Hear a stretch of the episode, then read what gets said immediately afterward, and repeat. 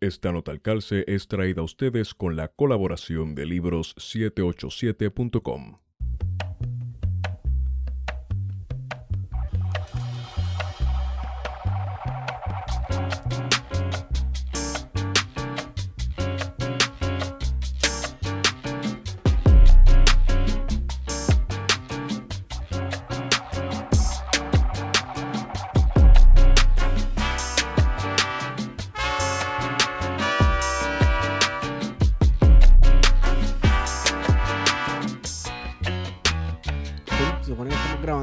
buenos días, buenas tardes y buenas noches a todos y todas los que nos escuchan. Hemos regresado con su podcast preferido, Plan de Contingencia. Les habla como siempre Esteban Gómez y me acompaña Guarionex Padilla Martí, que es la que Guario. Que es la calle Esteban y saludos a todos, todas y todos los que están escuchando. Y a todos y a los tudosaurios y a todo el mundo, ¿verdad? Que, pues, a todo el mundo. wow. Este nos acompaña hoy un rapero. Otro rapero más, diablo, mano, hablando de contingencia. hace. No me importa, me gusta la música. Me gusta la música, este, y nos acompaña desde la República de Comerío, Vladimir Vladi, que es la que Vladi. Saludos, saludos, Corillo. Un gusto estar en, en este espacio. Cool. ¿Qué- ¿Cómo está Comerío? Además de forrado de coquillas, ahora mismo, se- mismo se escucha un Sí, no. montón de coquillas. La realidad no estoy en comerío ahora mismo, estoy, estoy por Cupey. Ah, Este, con razón, estuve, ¿no? por- estuve, estuve el miércoles por comerío, este, pero lo más chévere que estaba. Este, Nice. y nada, siempre, siempre estoy yendo para allá los miércoles a coger el tallercito de plena. ¿O sí? Ah. Sí, sí, los miércoles. ¿En Comerío? Allí, sí, este, los Carrucini, primos míos, este, unos gemelos que tienen un grupo que se llama Plena del Diente, pues los miércoles están metiéndole en, en un spot que se llama One Stop Shop a las 7. Y pues allí tú le llegas, si tienes instrumento mejor, pero si no, llegaré como quieras. Y, y allí pues dos horas de, de tallereo de plena. Y, Y me imagino que se como- una rumba cabrona, me imagino, ¿verdad? sí, sí, se formó tremendo vacilón, porque se practica un poco, pero también se, se ensayan canciones completas que de momento tú te crees que, que ya eres parte de un grupo. Este, so, Nice. es- está chévere, está chévere. Hay un par de videos por ahí por Facebook corriendo que, que ven la vibra que se forma, más de 10, 20 personas, más, sí. ¿Y por qué este interés? ¿Este interés en la plena de momento es algo repentino que te dio o qué es la que hay? Empecé a aprender bomba eh, hace como uno o dos años. Este, la plena nunca había tocado ni un pandero. Y, y nada, me he puesto como últimamente más así para aprender un poco de, de percusión. Este, y, y nada, tallerear un poco eso. So, coincidió con que lo hicieran los primos y ahí pues más todavía porque nos, apoyamos mutuamente. Yo lo apoyo a ellos este, participando y pues ya cuando esté más, más suelto, pues me meto a, a los corillos de acá de, de San Juan, que hay su liga y, y me Sí. curo también. Eso es lo bueno de la plena, que se vuelve un algo participativo. Tú le llegas con tu, con tu pandero y ya, y te suma. Es cierto, es cierto. Eh, ah, ven acá, ocurre una dinámica similar en el, en el rap que tú llegas con tus skills y tú te sumas si hay alguien tirando pistas y ese tipo de cosas en cuestión de improvisar y eso. Pues en, en lo que es un cipher como tal, Ajá. este, que es algo, ¿verdad? Clásico, pues es así, es así como un entra y sale. Yo diría que, que ahora también están habiendo más eventos que tienen que ver más con la movida de, del freestyle y que suelen ser más abiertos. Eh, y pues también, pues, para mí, por ejemplo, los open mics es algo Sí. que, que son importantes. Eh, pero aquí, pues, tampoco, más allá de eso, eventos que se forman por la área metro, no, no, sé que en el sur se hacen sus cyphers y eso, Sí. en Ponce, en, en, en otros sitios, pero, pero no, acá no lo veo tanto así, esta cultura callejera de tan abierto así, no, no lo siento así, pero yo siento que sí, es algo bastante participativo, el que no llega, igual el que no llega a japear, que llega a mantener la movida con el hype desde, Claro. Sí. y como quiera es parte, es parte. Y, Sí. y es una forma como una continuidad de lo que eran los bueno lo que eran los festivales de, Sí. de trova Sí, de improvisación que la gente llegaba a las plazas y comenzaba a improvisar y claro, y, tiene, dependiendo de la pista que estén sonando y eso, este, tiene unas métricas y unas Sí, cuestiones dentro de las sí, que hay que moverse. no es, no es cualquier cosa Exacto. complicado Sí, Mira, sí. a- a- hablando de, de ritmos caribeños y de bomba, eh, pues vamos a entrar directamente al nuevo álbum, este, porque me pusiste a pensar en una canción de tu álbum. ¿Cómo es que se llama el álbum? ¿Raperífico 20200? Raperiférico 20200. Raperiférico, exacto, ¿ves? Pues por eso. Yo, yo tengo como dislexia, yo no sé. Alejandro, No te creas, hay par de gente. Raperífico, gente ¿cómo que- raperífico? Como de frigorífico. Anormal. O de Ra- periferia. Sí, rape- raperiférico de periferia. Sí, sí, como que llevo ya este un tiempito jugando con ese, con esas dos palabras, rap y periferia. De hecho, tenía ya mi página web que es raperiferia.com. Eh, y pues ahora con este disco decidí ponerlo en, en el título. Que es bien político. Súper político. Ese título es bien político. Sí, mano. Eh, de hecho, es- el, el disco es como un tratado político en sí. Este, y ahorita estábamos hablando de bomba y me vino a, a la mente la canción Libertad. Que, Dios mío, el que no la haya escuchado, yo siempre digo esto, pero el que no, ya la, no hay- el que no la haya escuchado, vaya, vaya, ¿está en YouTube? No, no está en YouTube, está en Spotify. Sí, en y, y en Apple Music. Sí, y en Apple Music, vaya y escúchala en SoundCloud, ¿verdad? Sí, está en todas las plataformas digitales, eh, excepto YouTube, aunque puede que haya algún video este, de, de la canción en vivo, quizás, en, Sí. en YouTube. Es algo nuevo, por lo menos para mí. Yo nunca había escuchado como que un- alguien rapeando dentro de una bomba. Exacto, porque yo había escuchado, por ejemplo, que Tego sampleando pedazos de bombas y ese tipo de cosas, pues, pero nuevamente sampleado, ujú. pero el ritmo como tal, paga, taca, tan, paga, y esto sí corriendo.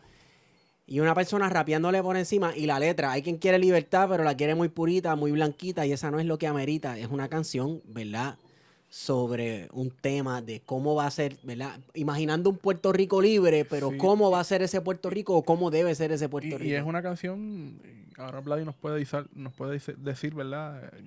¿Qué pensaba cuando la escribió? Este, pero que uno ve la autocrítica Sí, eh, al movimiento independentista que muchas veces, pues ciertamente es muy blanco. sí, sí. Históricamente lo ha sido. Sí, sí, en verdad esa canción eh, tiene un par de añitos, yo la escribí por una Mm. invitación eh, de un grupo que me había invitado a, a hacer una colaboración y me dijeron así fue como que le, para escribir una canción de la libertad. Y pues Mm. a mí me pareció bastante general eso, ¿verdad? Eh, pero no, como que no quise hacer una loa a la libertad, Ujú. una cuestión de añoranza, eh, sino pues entrar más a, a ver qué, qué- qué no se ha dicho de la libertad, porque yo siento que hay muchas canciones que van a esa parte de, de, de la añoranza y de, eh, y de lo romántico quizás, que para Sí. mí que está chévere, es importante, eh, pero pues como dice Wario también pues por mantener la conversación viva y esa, y esa curiosidad y, es- y esa alerta, ¿verdad? De que, de que tenemos que, que construir independencia y autonomía, pero siempre teniendo en cuenta quiénes, quiénes estamos pensando que se van a beneficiar de eso. Claro. Este, pues por ahí, por ahí es que me, me decidí ir con la letra. Eh, y en cuanto al aspecto musical, pues fue importante el trabajo ahí de Pedro Rivera, uno de los, de los músicos que, que aparece en los créditos. Ajá. Pues él, él y otro compa, Gaby Díaz, también estaban aprendiendo bomba para ese tiempo. Estaban haciendo unas actividades comunitarias también allí en, en Campo Alegre, en Santurce, detrás de la placita. Sí. Este, que hubo allí actividades chéveres con Jerry Ferrao, José Cepeda, etcétera. Pues para ese tiempo ellos estaban aprendiendo y yo tenía esa letra eh, suelta, sin, sin música. Eh, y como ya la había escrito como para instrumentos, ¿verdad? Pensando en eso, Sí. no, no, no lograba encontrar un beat que se acoplara. So, eh, ahí es que él asume esa parte de, de musicalizarla. Y pues algo que como mencionaban ahorita y que lo estuve conversando esta semana, que verdad, yo, yo no lo identifico de primera, me lo, me lo han dicho gente que, que toca bomba. Eh, pues porque el- esta canción lo que, lo que cambian son que tiene distintos eh, seis de bomba, ¿verdad? Eh, eh, Oyomul, Amazon, este, tiene Yu- Yubá, creo, los tengo por ahí apuntados, ¿verdad? Pero que va altercando, se- según yo me movía en, en la entonación de la letra, etcétera, Sí. pues ahí Pedro identificó que iba mejor y pues por eso eh, quedó así acoplada.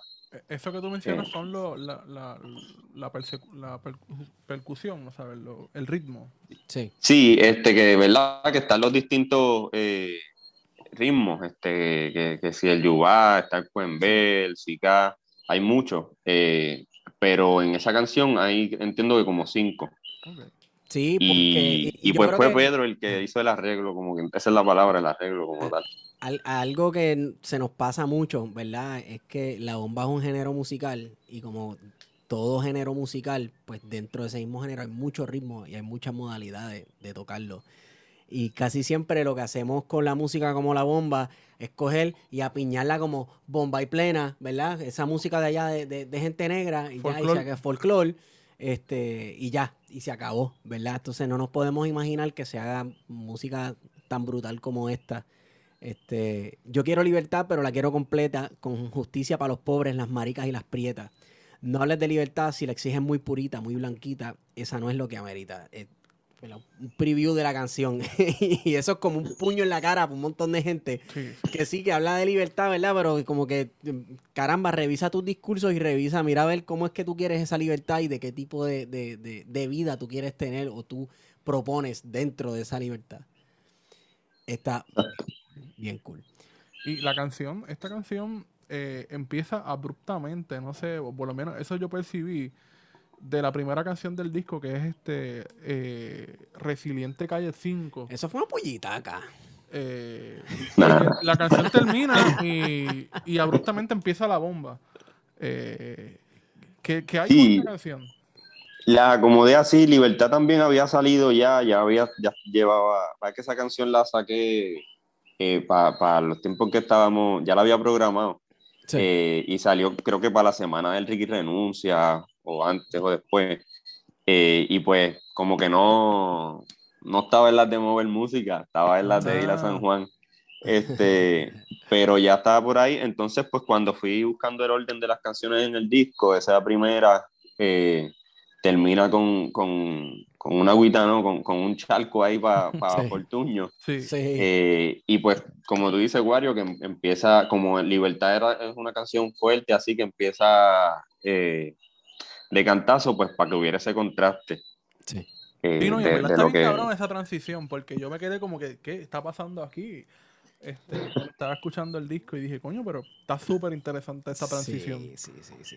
Ven acá, te, te había preguntado ahorita, viste, fue, fue medio para joder, pero fue también medio en serio. El título de la canción Resiliente Calle 5 y, y me, vino, me vino a la mente como que, "Ven acá, ¿estás tirando una pullita? ¿Esto es para joder o qué?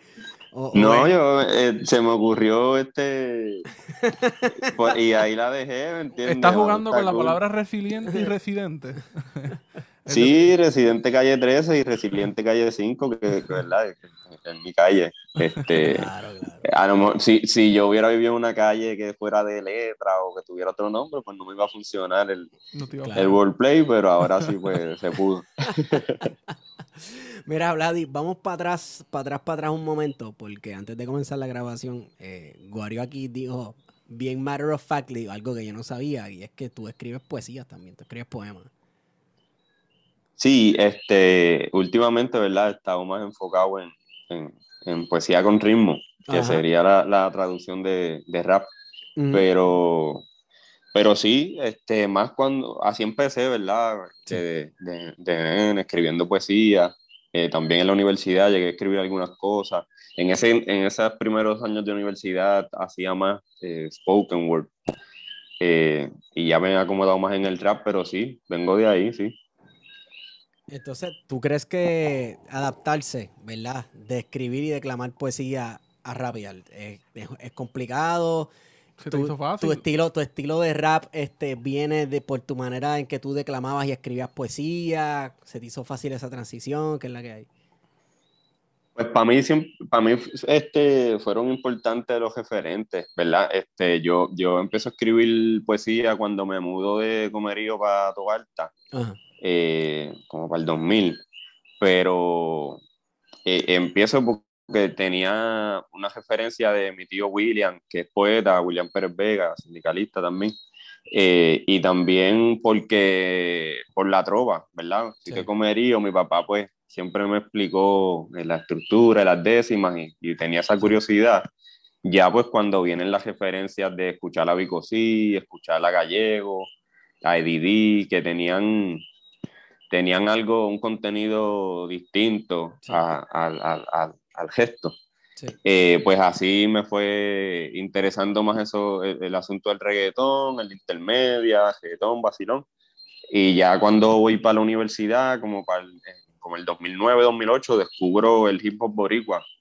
Este, que había, hay, creo, todavía está un, un blog de hip hop boricua.blogspot.com. No, sí, no sé. Y pues cuando encuentro esa que hay rap aquí, ¿verdad? Que no, no, no lo conocía, pues ahí es que yo digo, ah, espérate, y conecté. Y como venía de, de la poesía y eso, como que tenía esa parte, es, eh, escuché una vez una entrevista por, por- de Radio Huelga este, a, a Tráfico, precisamente a Tráfico Pesado Ajá. este, pues estaban ahí hablando de, de A Chavito Pelao. Entonces, pues ese disco tiene como mucho spoken. Ellos Sí, como que en verdad mezclan spoken y rap.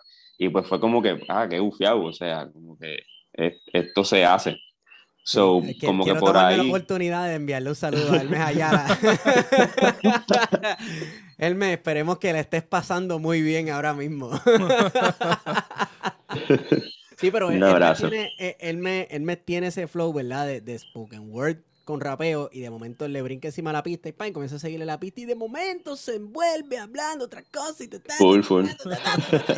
y por ahí para abajo, tú sabes, y te monta como, como un laberinto poético de que, bueno, tú lo conoces. Sí, no, no, full. Este, y pues escuchar eso fue como que, ¿verdad? Me, me, me tenía un referente. Me acuerdo que, que para esos primeros años de universidad, pues uno iba para los open mics y tiraba ese, ese spoken word.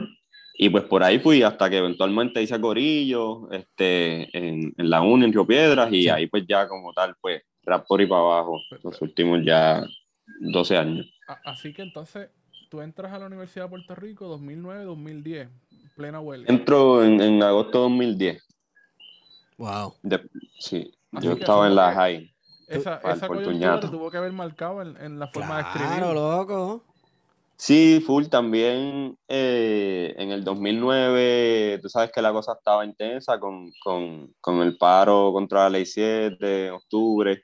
Ya ahí a mi mamá la habían cesanteado con la ley 7 y pues yo estaba Oh. bien pendiente al asunto de, de, de lo que estaba pasando en el país.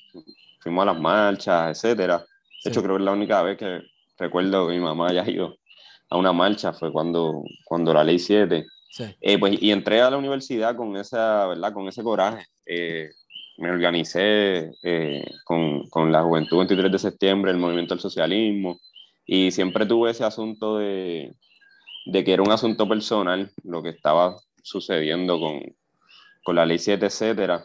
Y pues por eso a estas alturas todavía Fortuño está cogiendo su agüita en, en los intros, pues porque es algo, algo personal. Siempre, siempre, siempre. Fortuño ha sido de los gobernadores más nefastos, y no es porque sea PNP o lo que sea, pero o sea, de las personas que más le han hecho daño a este país. Y cuando los mismos PNP tú los escuchas por ahí en Chimbao con, con Fortuño, porque no solamente le hizo daño a, a todos los puertorriqueños y puertorriqueñas, sino también le hizo daño al ideal. Estoy haciendo comillas para los que Ujú. están viendo. Pues, pues, mano, se sabe, o sea, hay como casi un consenso general de que este tipo es un hijo de puta. Y- Sí, ¿no? Y que, y que a veces como que pues eh, se ve como alguien de, de, de hace de que pasó ya el asunto de él, pero últimamente ha tenido que aparecerse por ahí a, Claro. A dar cara y también por el asunto de los peajes, etcétera, se le han ¿sabes? conocido sus chanchullos por ahí. To- todavía están resonando los ecos de la gobernación de Eh, Fortuño. esa parte de que dice, yo mismo fui mi exilio, pero como Virgilio no doy mi tierra al extraño. Ley 2022, que todavía Claro. están jodiendo por ahí. Claro, Y claro. eso fue Fortunio. Sí. Otra cosa, mano, mencionaste una cuestión de que tú te tomaste la- la- las manifestaciones y esta cuestión de la ley 7 como algo personal. Y, y con la política no todo el mundo se da cuenta, pero es que siempre es personal.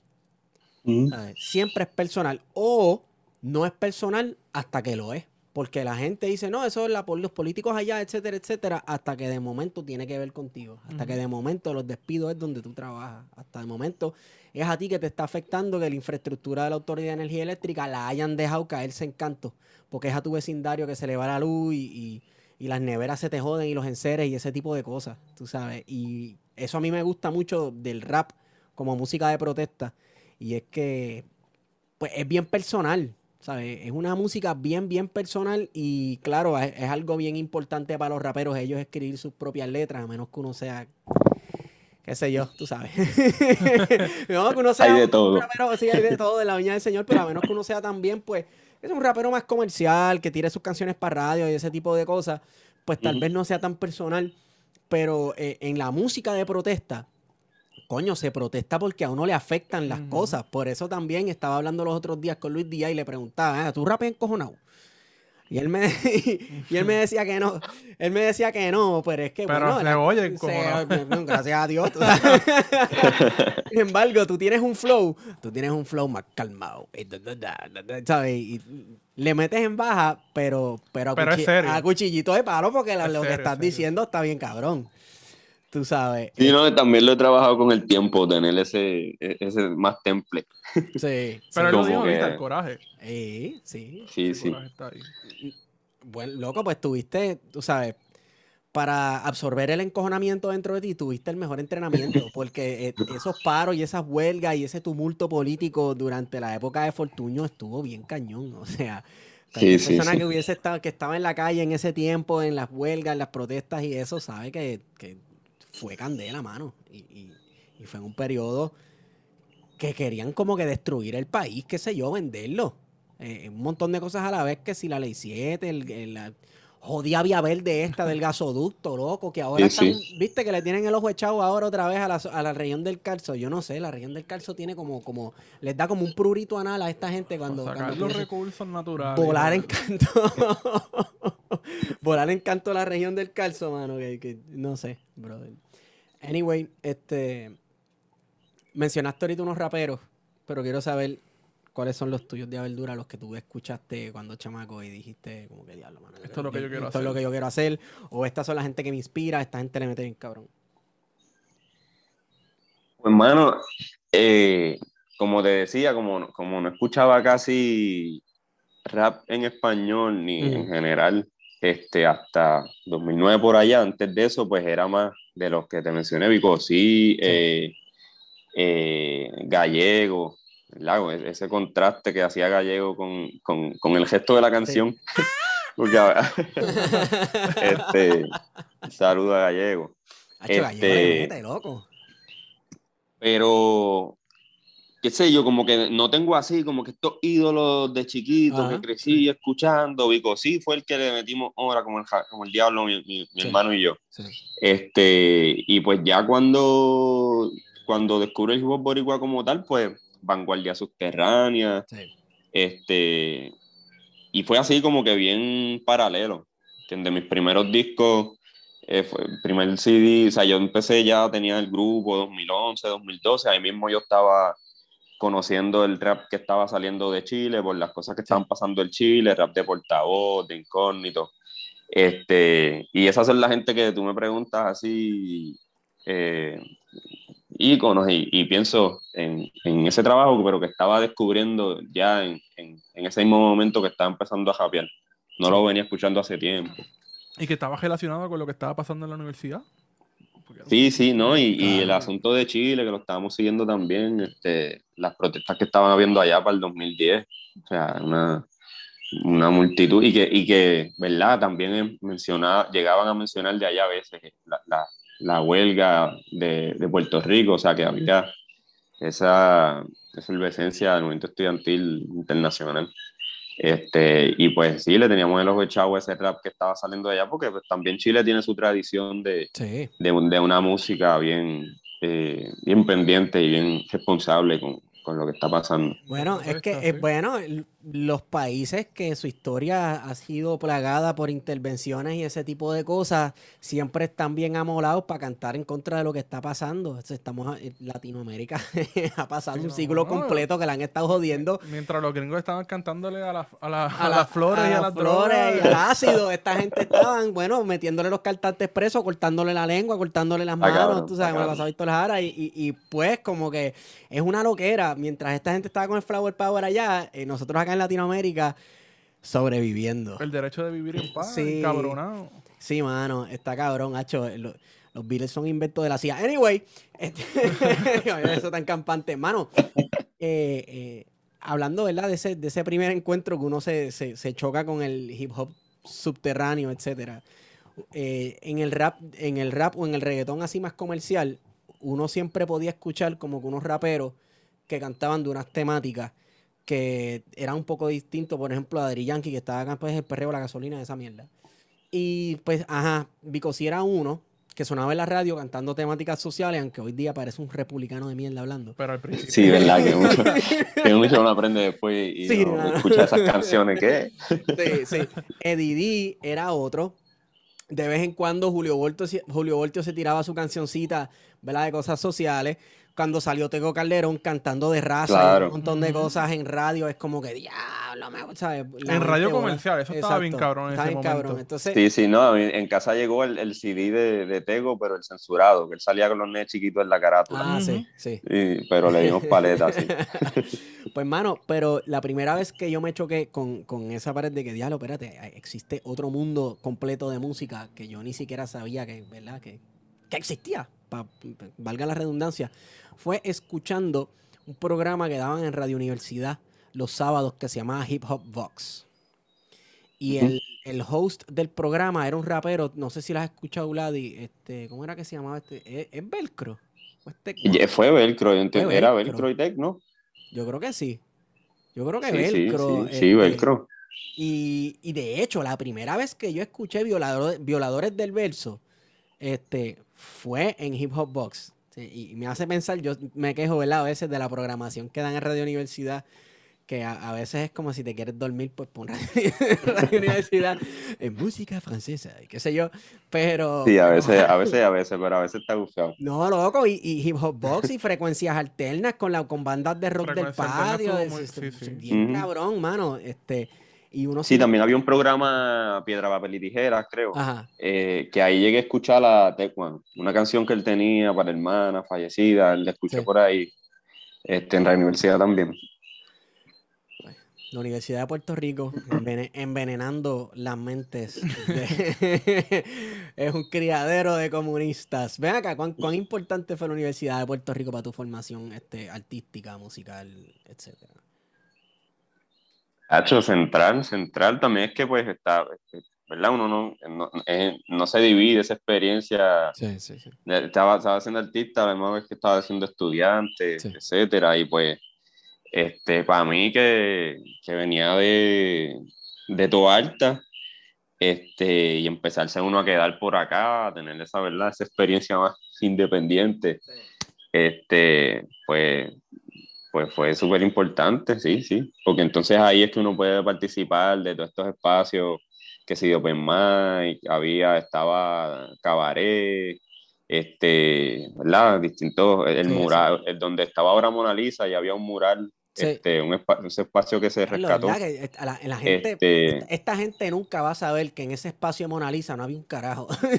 había una Sí, destrucción no, no, ahí. se, se hizo, y en ese proceso de que se hicieran esos murales y esas cosas, se, se dio mucho open mic, Sí. esta presentaciones, etcétera. ¿Tú llegaste a correr skate? ¿Tú llegaste a correr skate en ese espacio? Porque pusieron hasta una No. hora de skate. Sí, sí, no, un veía, montón de veía lo a que era. gente, pero no, no corre skate, pero sí, sí, en verdad se transformó bien, bien brutal ese espacio. Sí. Este, y espacios así, pues, que se daban, este, hasta en party, llegué a, a japear así en la Sí. sala.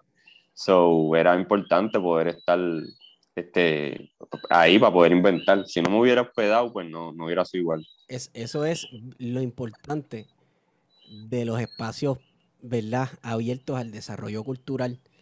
Porque para gente, tú, viniste, tú de tu Baja, yo vine a San Juan, a Río Piedras, a estudiar en el 2007 de Manatí, este, de por la playa, y me, to- me topo con este espacio donde, ah, fulano rapea, pero también cogías clase con él después al otro día y ese tipo de cosas. Entonces, tenía gente que, ajá, pe- eh, ah, hoy vamos a hacer un show de rap. Y iban a la primera pareja abandonada que se encontraban, que en Río Piedra eso hay de más. Y, lo- le hacían un mural, le pintaban una cosa, proyectaban una pendeja y se, alguien se buscaba un micrófono, pa, pa, pa, y rapeaban y cantaban y se daban un, ¿sabes? Se daban un montón de dinámicas eh, artísticas y Sí, Una culturales. apropiación del espacio Sí, público. exacto. O de los espacios abandonados, de visibilizarlos. Y... Eh, y, y, para las personas que lo miran desde afuera, pues parecerá una estupidez, pero, pero ahí es que se siembran las semillas de la rebelión también, tú sabes. Sí, sí, no, y que es esa parte, esa parte del, del hip hop que es este lo,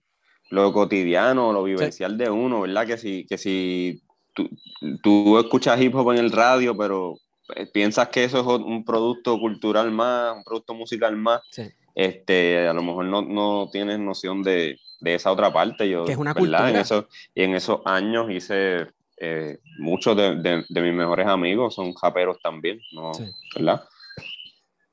So, sí. Sí, la gente se le olvida también que el hip hop eh, no es solamente una música, ah, un género musical que sé yo, es, es- es cultura, es una cultura. Tú sabes, y pues están los elementos culturales que se dan alrededor del hip hop, que incluye, ajá, pues el baile. Eh, Sí, lo- los, cuatro. Sí, los, los- los elementos del hip hop, mano. La gente no entiende eso. Anyway, este. mira, vi que tiene un tatuaje de un machete, canto de rebelde. Eso es un machete y un hacha. Pues Eso es un martillo, eso es un hacha indígena. No, es un hacha, es un Es hacha. un hacha. Nice. Saluda a Richard ahí. en- ¿En Tatuador. dónde? Tira, tira. En, nove- no, en 90, 90, 90, 90, Tattoo Shop. Vayamos, Ah, sí. creo que está. Pues vayan y tatúense con Richard. Anuncio no pagado por plan de contingencia y Vladi. Vladi, te pregunto, hemos estado en un año eh, complicado. En un año 2020 que to- todavía no se acaba. Eh, ¿Cuán bastripioso fue o cuán difícil se te hizo eh, hacer arte, hacer rap, etcétera, con esta cuestión de la pandemia? Este, complicado, complicado. Este, tuve que cambiar planes. Sí, eh, cuando, literal, cuando, o sea, este disco surgió en la pandemia. No, no las canciones, pero sí yo venía más con la idea de ir soltando quizás canciones mes a mes, sabes Sí. que no estaban terminadas. Y saqué dos en, en abril y, y mayo, y después pues no, no se podía ir al estudio, etcétera, a producir. Y pues cambié la idea y ahí es que digo, pues vamos a sacar las juntas, cuáles faltan de grabar, ya cuando la cosa mejoró un poco, la fui a grabar, so tuve que, que rehacer los planes. eh, y pues siempre es complicado porque eh, aumenta, aumenta la, la ansiedad por las distintas cosas, Sí, ¿verdad? sí, sí. también Se, po- se pone complicado el, el asunto creativo y también pues lo laboral y, todo lo demás. Sí, este, que no, que no es lo mismo. Este, lo, lo- la música que uno hace y en lo que uno trabaja son Claro. cosas aparte. So, este, hacer ese balance no siempre es lo más fácil, pero, pero en verdad, al fin y al cabo, cuando logré ya organizar la idea, este, pues estoy estoy súper satisfecho con lo que, con lo que salió, con, con, con las canciones, con el trabajo de caratura que hizo Crónico. No, el trabajo está Eh, cabrón. El trabajo de producción de Mitchell también, o sea. Con, exacto, con el trabajo allí con Mitchell y la maldad, Sí. con todos los beatmakers que, que siempre estuvieron súper dispuestos a, a colaborar y también pues la parte que no se ve tanto, pero que es esa de, de bregar publishing, bregar este, la- lo de eh, subir la- las distribuidoras, Sí. hacer comunicado de prensa, coordinar las fotos, como que todo eso que uno lo hace de momento se vuelve como algo un poco donde manejar, pero, pero se, se pudo y estoy contento con, con el resultado. No, y, y que está bien cabrón soltar esto. Es que fue en el 2021, ¿verdad? Que, que sale la producción, pero en medio de la pandemia. Sí, fue el mes pasado, que no puedes como que sacarlo ahora mismo y tal vez tirarte un tour de, de, de shows por toda la isla Ujú. de rapeando. Ujú. Digo, no sé si tienes algo planificado en algún espacio abierto o algo así. Estuve el sábado pasado en, Ah, en Taller. Lumpen, Siempre en Mayagüez. Nosotros ah, coño. siempre, siempre atrás Se nosotros, quita- cabrón. Se quita casa, no sabía. Sí, sí, ¿Cuándo es el próximo, loco? Yo quiero ir. Yo sé que Luis Díaz tiene algo por ahí, yo quiero ir. Eh, sí, lo de Luis es, es pronto, a finales de abril. Sí, 24, Eh, 25. Sí, pues eso nada, lo hice allí en Taller Lumpen, que es el espacio de Bemba Prince, Bemba PR, Sí. un colectivo de arte político bien gufiado. Eh, y pues sí, con las debidas precauciones del COVID, este, hubo que limitar los espacios, etcétera. Pero pues también pues quería hacerla, o sea, ¿verdad? Hacer esa, hasta que no hay una presentación vivo, no se completa la, Claro, la, no, la no, cosa. no. claro, claro. Este, so, se hizo ese adelante el, el 3 de abril y ya pues veremos qué cae para mayo en adelante. Pero sí, yo trato siempre de, de encontrar la manera de hacer presentaciones, este, porque, ¿verdad? Hay, hay gente que yo noto que graba y no, no se preocupa tanto en, en en presentarse, Sí. Pero para mí es crucial como Hacho, a que la gente esa, le gusta, a esa mí me gusta verlos asunto en colectivo No es lo de- mismo escuchar del el disco que evento. escucharlo en vivo. Sí, mano. Entonces también hay otra cosa. eh, he escuchado a alguno que otro artista principal. Bueno, los artistas que dicen esto casi siempre son gringos y ya están hechos y tienen millones de pesos, de pesos, ¿verdad? Pero están diciendo que ahora mismo, 2021, la manera que se maneja la industria de la música, tú puedes tirar singles y tirar álbums, tirar videos por, por YouTube y hacerte viral y, y coger revenue de esos downloads, ¿verdad? Este, y no tienes que hacer performances en vivo. ¿Tú crees que ya se está acercando el, el, el final de los Ojalá. performances en vivo? Porque para alguien que está millonario, eso, es- es- eso es mamey, tú sabes, pero para Sí, sí. independientes y ese tipo de cosas, eso es, eso es una ridiculez. ¿Qué tú crees? Definitivo, eso es verdad para cuando hay este presupuesto de, de publicidad y de Claro. marketing inmensos, pues eso se vuelve un, un boomerang que regresa en, en regalías, etcétera.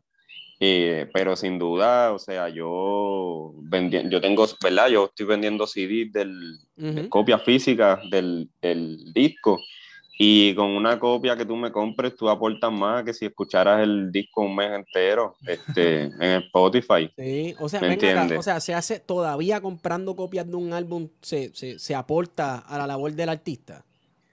Bueno, yo creo que, eh, ¿verdad? Eso depende de la matemática que, que, que uno haga. Yo hice bien pocas copias. Este, también teni- uno tiene que tener en, en- o sea, hice 100. Uno tiene que tener en cuenta también cómo, cuán grande es el, el, el- de la audiencia de uno Sí, o, o el riesgo que uno se quiere tomar. Yo a lo mejor ah, pudiese hacer más, pero prefiero hacer esa adelante y que yo sé que la gente que está bien pendiente la va a tener, me apoya, yo puedo este, mover algunas de las, ¿verdad? Recompensar aparte de la energía, el tiempo invertido y, Sí. y recupero. Este, igual con las presentaciones en vivo. Pero la realidad es que los servicios estos de streaming no son una alternativa este, de sustento para los artistas pequeños independientes. Los servicios de streaming como Spotify, yo me he dado cuenta que son unos pillos. Sí, sí, no, son definitivo. Ahora, para mí funciona más como, mi música ahí funciona más como, como una cuestión de accesibilidad, de Sí. que yo me encuentro contigo por ahí y te digo, ah, mira, me consigues Escúchalo, en Spotify, me Y también escuchar. para que la gente se tope, mucha gente, los Spotify, Spotify a veces te hace unos playlists o se lleva de un tema a otro, ¿verdad? Y tal vez la gente se tope contigo sin, sin andar buscándote y esos ventajas. Aunque no te creas, esos playlists están súper pagos también. Sí, son curados, ¿tú crees? Son Sí, sí. clase de mierda. Yo aquí quedando. Sí, sí, nada, yo creo que ahí viene la creatividad de uno, de cómo entonces uno Sí. acerca a, a- a la gente, la saca de Spotify y, y la lleva al party o la lleva a la página web, o, ¿me entiendes? Pero Sí, ahí es que viene la parte gufiada, ¿viste? Para mí, me, me paso Mira, pensando. Vladi, a nosotros nos escuchan trillones de personas alrededor del universo.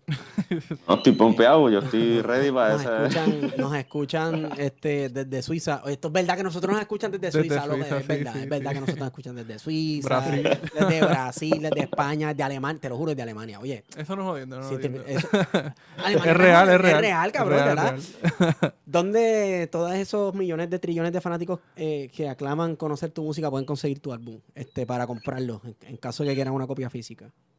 Sí, la página directa mía, con tanto con eso, con todo lo demás, es raperiferia.com. Ahí está todo mi material. eh, y también en Vizcartel. Eh, pero si entras a raperiferia.com, ahí hay una parte que dice kiosco y ahí, ahí está ese, como otros discos anteriores. Claro. Ahí está el Tienes sticker un pack. mixtapecito, tienes un mixtapecito lo más chulo también que sacaste hace unos años. Sí, este, es Drúgulo para resacas agudas. Ese Sí. es 2015. Sí, está bien brutal. Sí. Bien cool. Anyway, este, hablando un poco fuera del tema, loco, ¿supiste que DMX se murió? Lo supe, lo supe. Este, me, me- vi un estatus este, de un pana en Facebook que me gustó, que se murió el, el rey este, momia, y se murió. DMX y el mundo está, ¿verdad? Lamentando lo de DMX y no Claro. le picharon al rey, eso es una Sí. Justicia poética. ahí, justicia poética, loco. Descolonización definitivo. Hay- ya salieron las primeras teorías de conspiración de que DMX que si se había vacunado o no se había vacunado contra el COVID. Ah, diantre, yo no llegué a allá. Yo no, yo no me- yo no- tú sabes, no estoy para gastar aluminio para hacerme el sombrerito ahora mismo en la cabeza. Pero, pero, eh, se sabe que DMX tuvo una lucha, ¿verdad? Eh, toda su vida en contra de las drogas. Eh, batalló contra la adicción. Y yo creo que ese, ese tipo de batallas, ¿verdad? Abona, sirve de abono para lo que escribe una persona también, las vivencias, y para el estilo súper agresivo del tipo. Yo creo que el tipo en, en un momento, en unos momentos de su vida vivió mucho dolor, ¿verdad? Y, lo, canalizaba con esta cuestión de cantar como si estuviera ladrando como un pitbull, que era el, el- el- estilo de él. Y parte de- yo creo que parte del motivo de su adicción, pues, claro, estaba adicto al crack. ¿Y quién trajo el crack eh, en masas a los Estados Unidos en la década de los 80?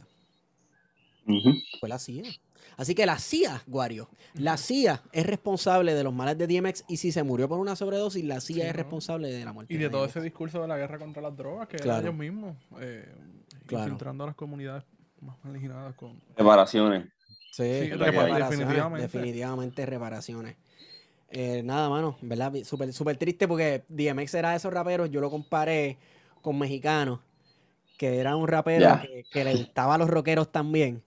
Este, Sí, sí, el alcohol. Sí, era bien hardcore. Entonces las carátulas, por ejemplo, DMX tiene una carátula que parece un disco de black metal, que es él como con las manos así bañado en sangre completo.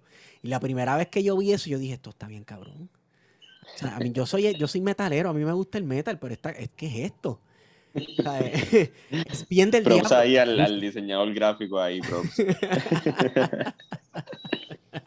En Es como que si te sí. encontrabas con una carátula de estas que tenía Sonora. Este, Claro, así, con los- dragones, exacto. Es Que como que, parecía, wow. exacto.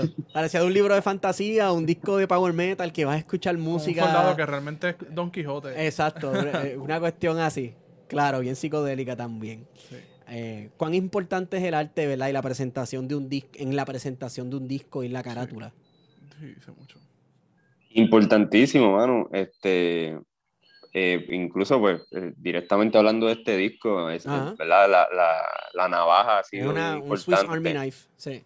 Sí, la navaja suiza que, que yo le, di dos- le, le dije, ¿verdad? Unos comentarios a un briefing a, a Crónico y él me- de momento salió con eso y fue como que la navaja tiene durísimo, unos símbolos bien, Bien. que uno se puede identificar. Claro, claro, claro. full, claro. full. Tiene un pincel. Tiene, Tiene la, torre de la. Yubi. Tiene, exacto. Tiene un megáfono, tiene un machete, tiene un picador de reja, tiene un puño, tiene un lighter. Chacho, botella paña y gasolina contigo, brother. Tiene un lápiz tiene una- un pincel. ¿Tú sabes a qué me acuerda eso? Al, monu- al monumento que está en Corea del Norte. Que es un pincel, una herramienta y yo no sé si es una espada, un, un cuchillo. Algo de los ay, buches, ¿no? Eh, Del Yuche, del partido Yuche. ¡Comunista! Pero eh, también eh, eh, ese, el, el símbolo me hace pensar rápido en la canción de la canción número 4 del disco, este, en, en Rap Tormentera, eh, Yes. que tiene también un montón de contenido político, eh, de crítica. eh, me llamó rápido la atención el Face porque recientemente estaba tomando un taller de esta gente. Eh, pero tiene ahí, ¿verdad? Todo ese contenido de lo que está pasando en el país y del encabronamiento que tenemos todos los que estamos viviendo diariamente en Puerto Rico.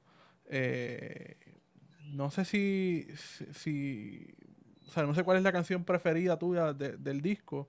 eh, pero por lo menos esa Está fue difícil. que a mí me gustó. Sí, no, y fue una canción que sale, ¿verdad? De, de- fue, no fue la primera que escribo después de los huracanes y eso, ya había hecho la, el, el Ráfagas, que fueron dos canciones que saqué en abril del 2018, pero sí fue pues, soltando todo eso un poco. Yo pensaría que la escribí en 2018, ¿verdad? Ese segundo semestre. Eh, todo ese tipo de cosas que, que, que nos pasaban, entonces pues Sí, yo en verdad fluyo mucho con la rima, o sea, más que yo pensar en esta canción es sobre esto, esta canción es sobre esto otro. Yo más bien tengo, sí, me siento a escribir y, voy fluyendo, juego más con las palabras, este, y, y, las palabras, las rimas que se van ocurriendo, pues es lo que termina siendo la canción ahí. Pero, pero tú te sientas con una idea general de lo que tú quieres hablar o tú te sientas y pan No, es bien raro, yo creo que que, por ejemplo, Libertad, que es una canción bien, bien como que específica, ¿verdad? un, tema eh, completo, fue por eso, porque fue como una invitación a que yo escribiera de eso. Así ha pasado con Isla Deuda, etcétera. Este, pero las otras suelen ser más así, un ejercicio más de, de fluir, exacto, en, en, en, la rima, esa rima que se te ocurre y tú dices, ah, diantre, esto no sé, como que hace tres segundos no se me había ocurrido, pues. Claro, claro. Por ahí uno va. Eh, y pues sí, este, es una canción que terminó siendo, ¿verdad? Me, fui ahí fluyendo en las rimas hablando del país, pero terminé cerrándola en, en ese asunto más, como decía ahorita, de, manifiesto, de, del por qué hacer el rap. Yo como que me he quedado mucho con esa, con esa línea de, contenido, sí, dentro de más otras cosas que toco, como que siempre regreso a, a, a problematizar el por qué uno japea o de qué japea, o de a poner el, el, rap en, en, discusión. Claro, pero en ese proceso, ese proceso te da la oportunidad de inventarte pendejaces como... Eh, ¿Cómo es que hay? Tienes la letra aquí. Espérate, espérate, espérate, espérate. Toco paro, ¿quién se queda? No son ellos va a ponerse bueno el juego. Ahora fuego 100 Camilos underground, pero con sigilo. O sea, fuego 100 Camilos underground, pero con sigilo. ¿Sabes? Yo creo que sentarte, tal vez no con un esquema rígido de lo que vas a hablar, te da un juego del tipo de palabreo que puedes utilizar en la canción y, no tienes que pensar en coño, ah, no, es que después me salgo de la temática. Y además que ese, es holgorio, ¿verdad? es holgorio. acabas yéndote para comerío al final de esa canción, si no me equivoco. Porque acaba en una trova, en un holgorio, un party, una, una pendeja. Este, ¿Metiste eso este, ahí sale... a tus raíces o qué? Sí, ahí ese, ese punchline ahí de Jíbaro hasta el hueso es, un pie forzado de una canción eh, que da nombre a un disco de Ecos de Borinquen, que es un grupo de, de comerío. Y pues a mí siempre se me quedó en la mente que ellos estuvieron nominados a un Grammy este, pero no, no se lo llevaron, pero pues siempre me, como que era como un fun fact de, música comerieña. El grupo de Miguel Santiago y Ecos de Borín que estuvo nominado al Grammy con su disco Jíbaro hasta el hueso. Y pues después esa canción que, que cuando fui a escribir esa canción, ¿verdad? Que tiene como que esa, es como un poco más personal, diría yo, o reflexiva, pues salió eso de, del jíbaro que se repite varias veces en, en el disco. Yo creo que es parte de, de apropiarlo, ¿verdad? Usualmente el, el, la palabra jíbaro tiene la connotación de bruto o de, o de ignorante. este, y pues para uno que yo que vengo de comerío, que el, que el, el, jíbaro, el jibarismo, está bien presente, el Festival Jíbaro Comerieño, ¿verdad? Este, el, lo, lo, de, lo de ser del campo. Eh, pues lo, lo agarro, lo tengo bien cerca también porque estoy en la metro, hay que representar este, la ruralía. Esta gente aquí se come a uno vivo porque se creen mejor que todo el mundo aquí, papi, no se puede, tú sabes. Sí, no, son bien lejos, eso. Y te dicen que van para comer y dicen Orocó. Y, Hacho, mano, yo estaba, hablando, yo, estaba hablando con mis estudiantes acerca de ese mismo tema porque estábamos hablando de, la transformación con el nuevo trato y la prera y la pra y de cómo el jíbaro eh, se convirtió en algo totalmente negativo porque se estaba tratando de erradicar en Puerto Rico. Erradicar de Puerto Rico cualquier cosa que se pareciera a pobreza, aunque no se erradicara la pobreza, por lo menos en apariencia había que erradicarla. Entonces, eh, como de momento de, de jíbaro tú le dices hoy a alguien jíbaro y es diciéndole bruto, o, incluso hasta por la vestimenta, hasta cuando la gente se viste mal, le diablo, que clase ese no se nota que es un jíbaro. Y es algo súper clasista, loco, también. una, y también, pues, nace de esta cuestión que, yo creo que podemos estar aquí de acuerdo, eh, los tres, de, de- de que mucha gente que vive en el área metropolitana, por alguna razón, se creen que la gente que no vive en el, en el área Estamos metropolitana en taparrabo. estamos como que en taparrabo o no somos tan cool como ellos, o qué sé yo, no, no- no sé. Sí, sí, sí, full. de la isla. De la isla. Mira, Saludito a los de- pleneros de la cresta. No, mira, yo llevé a mis estudiantes a Comerío Ajá. este, hace, cuando empecé a trabajar en Ya lo, cuando, 2017. cuando podías hacer gira. Cuando podía hacer Me gira. imagino que eres el llevé- mister más cool del mundo, pero los míos me odian porque no podemos ir para ningún fucking lado. Y entonces, pues, son estudiantes todos de, de Caimito. Y, ah, diablo, pero Comerío, eso tiene que ser súper lejos. Y, y ustedes ni siquiera han ido a la playa en, en San Juan. y era real, ¿sabes? Una Sí. cosa con la que uno tiene que trabajar. Yo los he llevado a la playa y toda esa cosa, porque aunque Caimito queda a menos de 15 minutos de Sí. Viejo San Juan, mucha gente no, no tiene la, la facilidad para llegar. A, la playa. Y cuando fuimos a Comerío, que vieron los ríos, era una cosa, ah, diablo, esto está bien Bueno, cabrón. bro, es que subiendo esa cuesta es impresionante, loco. Cuando O sea, vimos el lago, sí. sí. Comerío yo tuve la experiencia que me sacaron un cuchillo en una barra. Pero en realidad fue por, porque yo me puse de presentado. Pero fuera de eso, comer, comerío, Sí, es- Ay, ay, ay. comerío es precioso, loco. O sea, y tú vas Sí, subiendo sí. Tiene mucha historia, ríos, sí. Sí, mano. pues, el tabaco y la cuestión. Juana Colón. Juana Colón, obligado. Yeah. Mira, este. ¿Qué es lo próximo? cuando vas a hacer un featuring con nuestro mutuo amigo Hermes Ayala? Eso lo estamos hablando hace como ya varios años. yo, pensé, yo pensé que iba a Yo espero que esto sirva de presión para Hermes. Eh, Hermes, no pressure. Sí, no, estamos siempre, siempre, lo bueno es que siempre volvemos a hablar de eso. Sí. No, no adelantamos el proyecto, pero siempre volvemos a hablar. No, no nos olvidamos. Este, pero me encantaría, me encantaría, este, trabajar, inventar algo con, con él, a ver si nos vamos para allá, para el guiñapo de el estudio del S en Luquillo. Este, pero, pero sí, eso tiene que pasar. Tiene que pasar. By the way, Hermes tiene por ahí una producción que no ha soltado, pero eso viene por ahí, diablo. Hermes me, me va a asesinar. Viene, viene, viene. Me va a asesinar cuando escuche esto, pero no importa. Eh, y él tiene una canción en el álbum que se llama el Make It Happener. Entonces, pues, loco, make it happen, Hermes. Si estás escuchando, vamos a grabar, porque los dos estilos eh, estarían bien cabrón dentro de una sola pista, porque son pues, precisamente pues son súper distintos. Full, full. No, en verdad estaría, estaría engufiado. Este, no, y él es mi pana, somos panas. Este, que es que no, no hemos hecho esa parte, pero full, full. Mira, sabes que este veo por lo menos dos canciones de este álbum que se van a convertir en el soundtrack de alguna pendejada un primero de mayo o algo así. Porque hay Esa es la material. idea. hay material. Hay material, loco. O sea, y, y- y hay ira, hay letra, y hay furia, ¿verdad? Y hay indignación, ¿cómo se dice eso en español? Justificada. Hay indignación justificada dentro de las letras, loco. Porque vivir en este país eh, eh, hay que estar enajenado totalmente para uno tener que bregar. con Ingobernable. letras. Ingobernable, exacto. Sí, sí, no, en verdad esa es la idea, no te voy a mentir, este, como que parte de, de- de la idea de esa canción es que, pues, eh, o sea, parte de la, de la salida que tiene la música trap y así comercial es, es- es este asunto de, de en el mood, al mood que te llevan, ¿me entiendes? sí, pasa sí. es que, pues, muchas veces uno es como, como el meme este de que uno va para el trabajo de camino escuchando este... Maleanteo. Flow, Maleanteo. Exacto.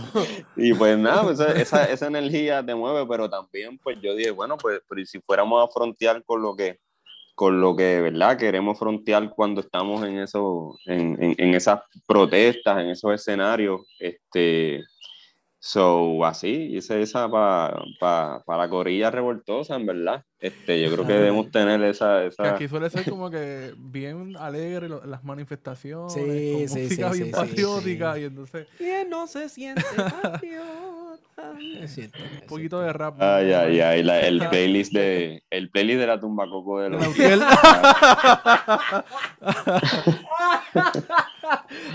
Pero nada, cerramos fila, cerramos fila contra Luma. Obligado, obligado para el carajo, Luma, carajo. mil veces. Me cago en nada. Es que me, me estaba acordando de esta cuestión de escuchar una canción de Camino al Trabajo. Y cuando yo estaba bien enfiebrado de Intifada 2, de, de, de Luis Díaz, este, ajá, yo escuchando canciones de matar a los españoles, a conquistadores y... De camino a la escuela. que me- de camino a la escuela, que era un colegio religioso donde yo, tú sabes, tenía que eh, dirigir a los niños en la oración y ese tipo de cosas. Hacho. Ay, Dios mío. La existencia. Diablo, brother. Anyway, este, ¿qué es lo próximo, Vladi? Tienes un Eh, Sabemos que lo- los shows pues están, vamos a ver cuándo encuentras ese espacio, ¿verdad? Para hacer un show, pero Sí, no, ahí estamos, estoy viendo un par de cosas, estoy eh, hablando para ver si hacemos un par de videos de Ajá. algunas de, de las canciones. Eh, también pues featuring que, que no tienen que ver con el disco, pero que Sí. ya, ¿verdad? Hay otros trabajos que, que vienen por ahí. Espero ya tirarle a Mitchell para ir para el estudio en estos días este, y seguir este, grabando, inventando.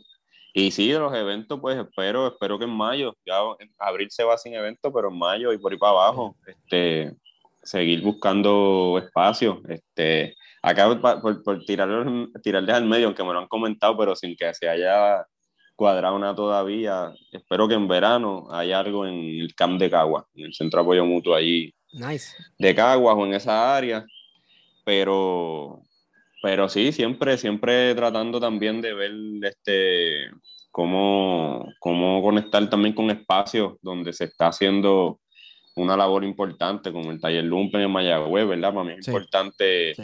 este, más allá de que si es un venue que cabe tanto o no, este, gente, este, también vincular la movida musical con, con esos espacios que están trabajando localmente en, en distintos puntos de la isla y que a veces se pierden de vista. Este, ¿Tú sabes por qué se pierden el- de vista? También porque, porque son fuera de San Juan. Sí, sí, sí. ¿Sabes? Ya la gente que son del área metropolitana me va, me va, va a pensar que yo les estoy declarando la guerra, pero es que, loco, el- esta isla Sí. está centralizada en demasiados aspectos. Y entonces, hasta en lo artístico y en lo cultural. Entonces, si tú estás, por ejemplo, haciendo un trabajo bien cabrón artístico en Vega Baja, en, en- en Cabo Rojo, en Manatí, lo que sea, que es como si nadie se enterara precisamente porque, ah, diablos, está en lejos de San Juan, eso no importa. O es lejos de los museos, supuestamente. Sí, como si allá no viviera gente Exacto. la- Exacto. Y, Por y eso es que no se enteran, ¿verdad? El Guario no sabía del, del party en Mayagüez. De Mayagüez. Este, Exacto. Pero es que es la verdad, loco, porque incluso uno adapta esos comportamientos a estar pendiente, que es lo que está pasando en el área metropolitana, a ver si uno tiene break de participar o no, y no Sí. mira hacia afuera, hacia otros municipios. No, no, es verdad. Eh, eh, y es trágico que eso ocurra con la, precisamente con la actividad cultural, mano, en este país. Eso Ujú. está cabrón. Pero vamos a ver, hay que montar espacios alrededor de toda la isla para que se den estas dinámicas, para que se den estos performances, espacios de creación artística también y eso, para descentralizar las artes también. Y para que, otras, Full, full. pa- pa' que otras voces se escuchen también, brother. Sí, no te Eso es un hashtag que, que mueve la corilla de Mayagüez a descentralizar las artes. Hashtag. De verdad. Sí, sí, han, han hecho un par de actividades y las mueven así con ese lema. Pues súper Este, cool. No, Porque la gente de San Juan no quiere bajar. pues, pues se lo pierden, o sea, es que se lo pierdan, que se chave, mano. No importa. Este, mira, te iba a preguntar que mencionaste hacer par de videos. ¿Cuán complicado es hacer un video? Porque eh, eh, tuve la oportunidad de estar presente en una producción de un video. no creas que estuve al lado de Dari Yankee en un bote, una Pero tuve la oportunidad de estar ahí, ver cómo todo ocurría y me, me pensaba, esto me parece sumamente complicado. y el costo. También.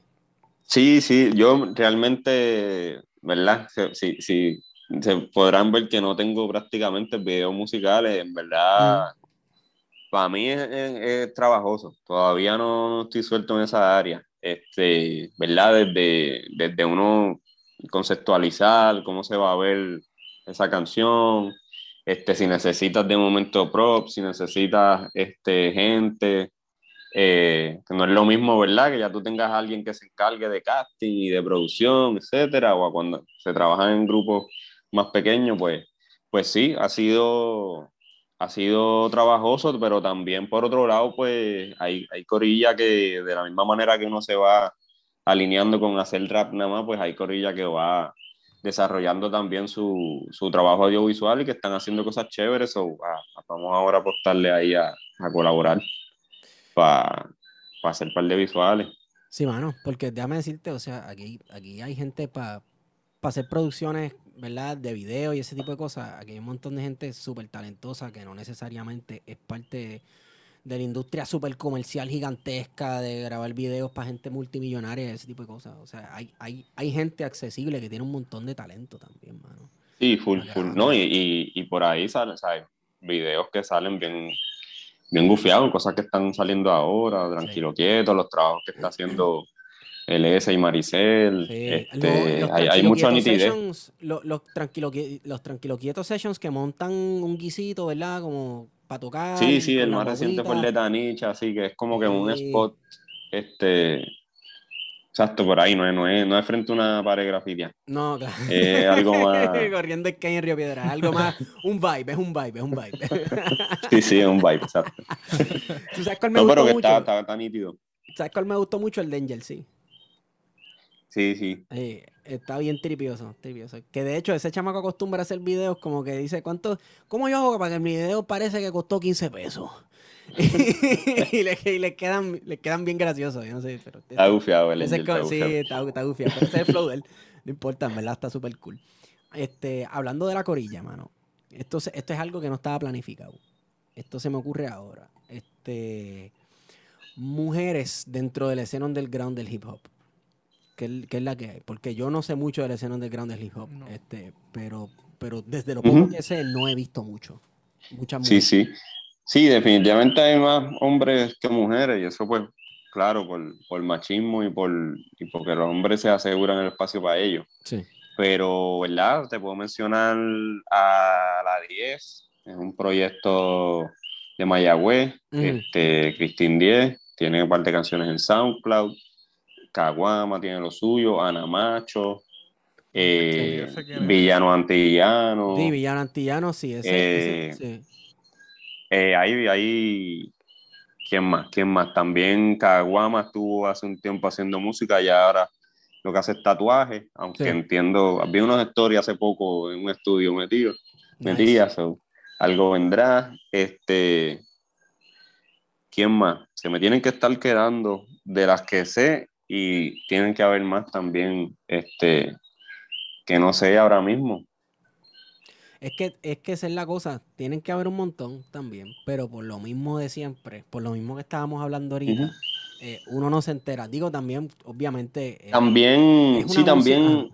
Mm. También como que, eh, ¿verdad? Para hacer justicia también, no, no quizás hay esta, un equivalente a, ¿verdad? No hay como que japeras que sean así en sí, ah. bien, bien hip hop, pero pues proyectos, por ejemplo, como Piquete, donde Miosotti está metiéndole ahí a, la, a la neoplena, neobomba y tiran su japeo también. Sí. Este, Lisbeth, Román, que lo suyo no es el rap, pero ha coqueteado con eso últimamente en algunas cosas. La Mari, que eh, es compañera del S, que también se tiró sus featurings en el más reciente disco. So, yo creo que ahí, de la misma manera que pasó en, en el reggaetón, ¿verdad? Que ya no hablamos de Ivy Queen nada más, o la cista, ¿verdad? Estos ejemplos tan eh, particulares, ya hay una corilla, pues así también yo pienso que va a ir aumentando. Este, ya, ya no hay, ya, ya no hay vuelta atrás, ya... Claro, es, es, es una cuestión también de que como es música independiente, pues apenas se conocen los artistas por las cuestiones que hemos discutido políticas de tal vez el machismo dentro del mismo género musical, pues mucho menos se van a conocer las mujeres. Pero yo creo que mientras más vaya saliendo a la luz esa música y más gente se vaya enterando, definitivamente las mujeres se, se, van a reclamar su espacio, están reclamando su espacio ya, ¿verdad? y más gente las va a ver. Pero fíjate, es que, es que mencionaste la corilla ahorita y yo, pero sí, oye, fíjate, pero mujeres en el rap underground, tú sabes, en Puerto Rico, en el hip hop underground. Como que no me. Nunca me había El Lady Step también, sino que no se me olvide, Lady Step de, de Time Machine Squad. Este, que ella, ella sacó incluso un disco hace unos años y está trabajando en otro. Trabaja mucho, Lady Step, en verdad. Este, y así se metió. A lo mejor se me ocurren más. Sí, sí, sí, Bueno, eh, eh, yo creo, vamos a ir cerrando, ¿verdad? Este, por última vez, por última vez, ¿dónde la gente puede escuchar tu música? ¿Dónde la gente puede adquirir, el, disco? comprar el mixtape, si es que todavía tienes copias de mixtape viejo. Sí, sí, este, mi página es raperiferia.com. Ahí está todo. Si entran específicamente raperiferia.com slash 20200 es la página del disco, ahí están todas las letras, el comunicado de prensa que se hizo, este, las carátulas, etcétera. Y si no, pues también en todas las plataformas digitales, Spotify, eh, SoundCloud, eh, iTunes, Tidal, todo, todo, todo. Está, se supone que esté por ahí. Ok, bueno, entonces Raperiferia, vayan y vayan y escuchen el disco nuevo de Oladi, está bien brutal. El que nunca lo haya escuchado, pues se va a juguear con el flowcito, está bien cool. Está- es rap político, pero es, es el rap político que tal vez uno le sorprende porque no tiene esta agresión y esta cuestión de, tú sabes, por lo menos en el delivery de la voz, ¿verdad? Pero la letra es eh, sumamente eh, antigobierno, sumamente violenta en contra del sistema. Política, Es política, es un disco político totalmente. Eh, yo creo que, bueno, es eh, 9 de abril, estamos grabando ahora mismo. eh, se acerca el primero de mayo, me imagino que. Siempre, siempre suben plays. Si vemos, si busca, busco así las estadísticas, suben, suben, protestas, suben, suben. me suben los plays, eso me vez- No, pero pompea. esta vez, esta vez vamos a, vamos a subirlos de verdad, aunque sean caravanas en carro. la- la- Pues procuremos la- que la UTIER lo ponga. Eh, Sí, cualquier manifestación, pero, pero caramba, porque está bueno, o sea, está súper bueno. Eh, Vladi, gracias por estar con nosotros. Eh, antes de irnos, antes de irnos, tengo que decir que esta nota al calce es traída a ustedes por libro787.com, libro 787, donde puedes conseguir los mejores libros de literatura en español, escrita por puertorriqueños sobre Puerto Rico y muchos otros temas. Recuerden que si utilizas el código plan de contingencia tendrás shipping gratis para Puerto Rico y los Estados Unidos. Caramba, Vladi, ¿tú sabes qué? Vende tu disco también en libro 787. Eso estaría chévere. Estaría Sí, chévere. sí se puede. Tú eres un hombre independiente. No, pero igual, gracias a Corillo por invitarme, en verdad, a este espacio eh, radical. Radical. Sí. Eh, nos debemos, nos debemos otra nota al calce, nos debemos otra, pero con Hermes. Hermes, te esperamos para la próxima, no piches, por favor. Eh, cuando saques tu disco, tu álbum, lo vamos a reseñar aquí contigo, vamos a hablar, vamos a vacilar. Este, bueno, yo creo que con esa hemos sido con ustedes. Plan de contingencia.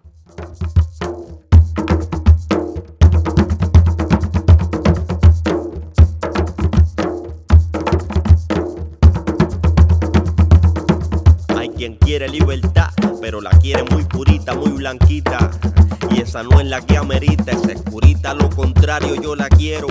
Para los chamacos de los barrios que solo se le aseguró el sistema carcelario. Quien quiere libertad, pero la quiere macharrana con la pareja encerrada entre cocina, londra y cama, ropa con sotana, escapate por la ventana, dile que desayuno en Juana. Digo libertad y hay quien dice Nueva York.